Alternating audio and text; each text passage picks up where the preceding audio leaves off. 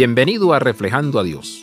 Cada Halloween, mi esposa y yo nos sentamos en la entrada de nuestra casa, acurrucados cerca del calor de una hoguera, y damos la bienvenida a los muchos vecinos cuyos hijos vienen a preguntar truco o trato. Nos encanta hacer comentarios afirmativos sobre sus disfraces y preguntarles a los pequeños ¿quién es ese debajo de esa máscara? La verdad es que todos llevamos máscaras. Si bien no nos gusta fingir ser alguien que no somos, a menudo es menos peligroso que el riesgo de permitir que otros vean cuán débiles, vulnerables y defectuosos somos realmente.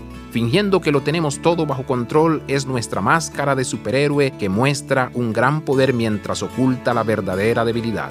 Creamos todo tipo de disfraces elaborados para ocultar lo frágiles que somos realmente. Las escrituras enseñan una verdad liberadora para todos los que están cansados de las incómodas máscaras. Proverbios 3:27 instruye que a medida que seguimos los pasos de nuestro líder siervo, Jesús, somos liberados de las máscaras y equipados para vivir con integridad.